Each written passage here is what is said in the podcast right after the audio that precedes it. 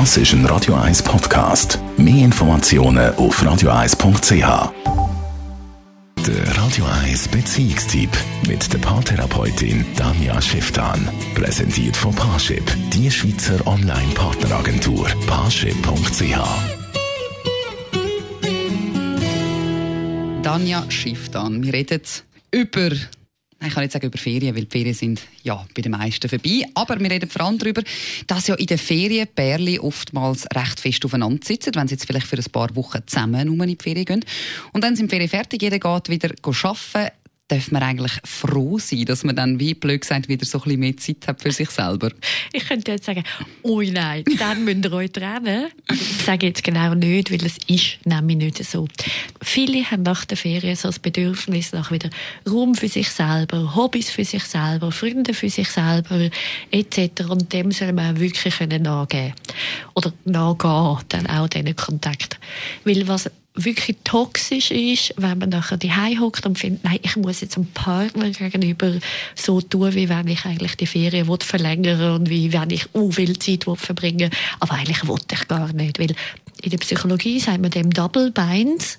Das heißt, der Partner spürt, dass man nicht echt da ist. Und vielleicht hat ja der Partner gleichzeitig auch noch. Und dann haben wir vier so Double Binds im Raum. So, eigentlich wollte ich, eigentlich wollte ich nicht, eigentlich finde ich es okay, eigentlich nicht.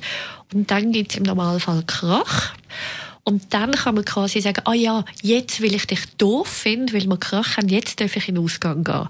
Aber es ist eigentlich total unnötig, sich sozusagen über das zu retten, sondern man soll sich ein bisschen nehmen, wie es kommt. Im Sinne von, wenn ich jetzt eine Phase habe, wo ich einfach gerade nicht so Lust habe auf den Partner oder geführter gesättigt bin, sich das eingestehen und dann wirklich auch sagen, hey, jetzt beobachte ich das mal zwei, drei, vier Wochen und nachher, wenn das wieder anders ist, freue ich mich. Wenn sich es nicht ändert, dann kann ich ja immer noch mit meinem Partner darüber reden.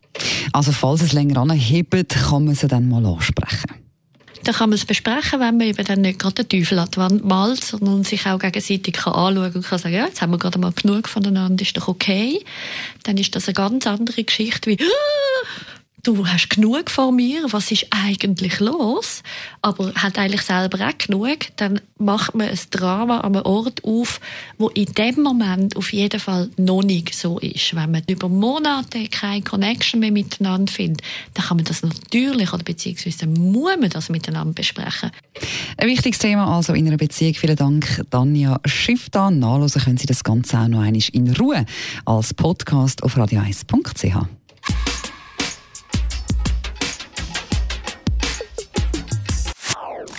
Das ist ein Radio 1 Podcast. Mehr Informationen auf radio1.ch.